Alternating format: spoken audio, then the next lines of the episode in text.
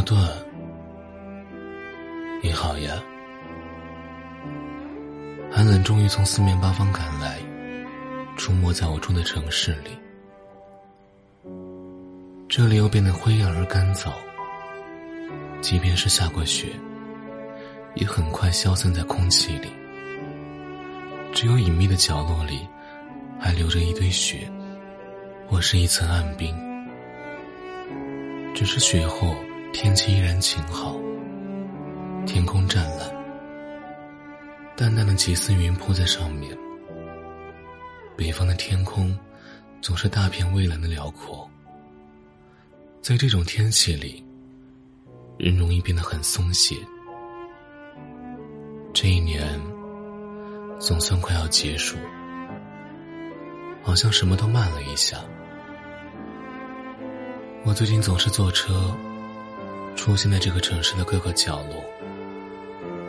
年末了，许多事情要收尾，许多该见的朋友要相聚。坐在出租车后座，在快速闪过的街景里，我突然想明白了一件事，就是终于原谅我住的这座城市，原谅了他给我所有的伤害。在过去很长的一段时间里，我都很讨厌我住的城市，试图搬到别处去。那时我总以为日子过得很糟糕，是这城市的错误。后来我才意识到，不是这样的，是这座城市的冷漠包容了我。正是因为它的辽阔和冷漠，才让我这样的人有了自由。这话听起来有些奇怪，但是也是真的。正因为它庞大、杂乱，对一切都漠不关心，才让不同的人都有喘息的机会。于是我安静下来，不再想要逃离这里，而是试着把它当成自己的家。时间久了。竟然也愉快起来。街头丑陋的建筑，反而有了朴实的亲切感。因为记忆，而变得复杂又有温情。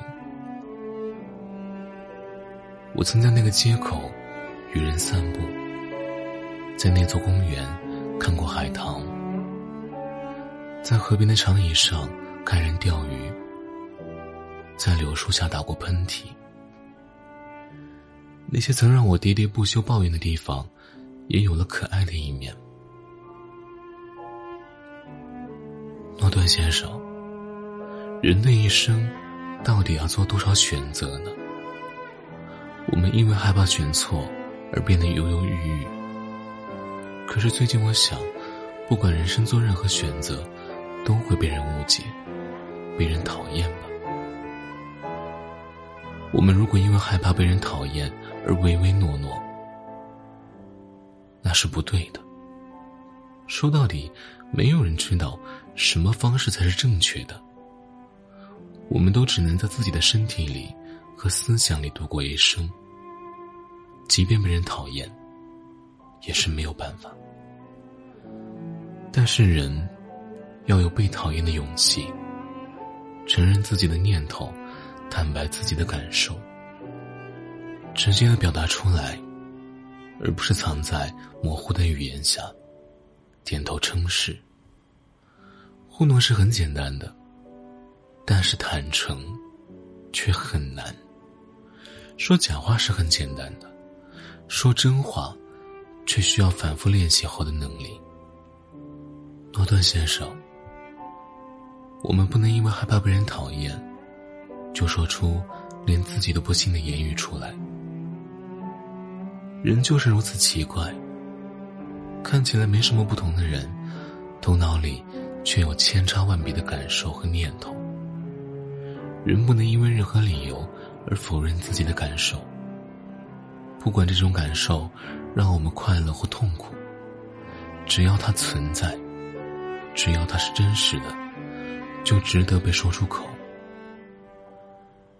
没有任何一种感受会伤害我们，即便是最痛苦的感受，也是保护我们不再受到伤害。如果我们否定这种痛苦而自欺欺人，只过一种听人劝导的人生，那这一切都是不诚实的。我知道这一切需要付出代价，被人厌恶，被人讨厌。忍受狐疑的目光都需要勇气，但是我想着是值得的。毕竟所谓的正确，只是那么微弱，又让人警惕。我们都只是普通的人，神也不会给我们答案，必须靠我们一步步在人生中走出脚印。即便走错，足迹歪歪扭扭，也是我选择的人生呢。念及至此，我松了口气。诺顿先生，我终于从最有选择的绑架中挣脱开来，有了被人讨厌的勇气。我以前总说没事没事，像个惶恐的孩子。其实我知道那是口是心非。此刻我说有勇气，也只是为自己加油。请坚定一些吧。